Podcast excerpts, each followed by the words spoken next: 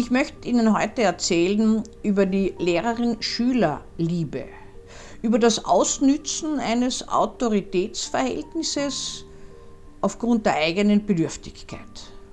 Und dennoch haftet dieser Beziehung eine romantische, erotische Note an.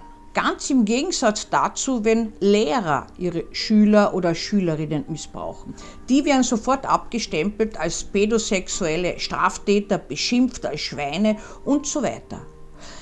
Eigentümlicherweise ist das bei Frauen als Täterinnen nicht der Fall. Es gibt immer wieder auch Filme, die das beschreiben. Und gerade in Amerika äh, wird das ausführlich diskutiert dargestellt und diese Lehrerinnen fassen tatsächlich vieljährige Strafen aus. Wie kommt dazu? Wenn ich mit einer solchen Lehrerin spreche, höre ich zum Beispiel, dass sie sich verführt gefühlt hat. Sie hat sich gar nichts Schlechtes dabei gedacht. Das eine hat das andere ergeben. Der Jugendliche hat sich gewissermaßen verführen lassen oder man weiß dann oft gar nicht mehr, nicht mehr, wer wen verführt hat. Wir sprechen dann von sogenannten Mythen, die erzählt werden. Das heißt, die eigene Verantwortung wird nicht mehr wahrgenommen und auch nicht mehr für das äh, fehlgeleitete Verhalten getragen. Tatsache ist, dass aus einer solchen Beziehung eine Romanze, eine sexuelle Beziehung wird, die strafbar ist. Verantwortlich dafür ist die Lehrerin, ganz gleich, welche Gefühle ihr die Schüler oder Schülerinnen entgegenbringen.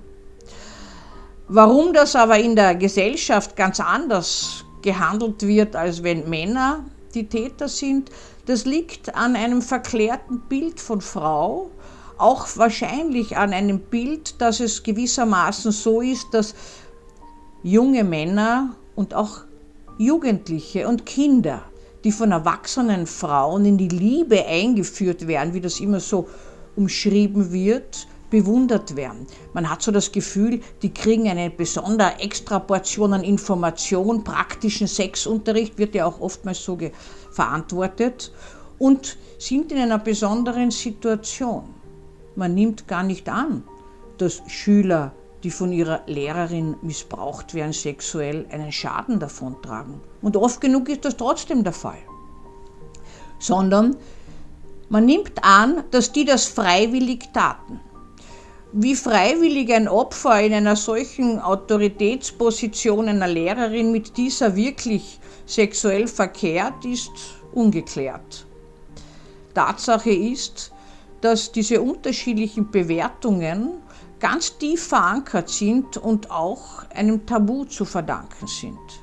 Frauen missbrauchen nicht. Frauen tun das nicht. Sie wenden ihre sexuellen Bedürfnisse nicht gegen Kinder, Jugendliche oder Erwachsene. Ein weit verbreiteter Irrtum.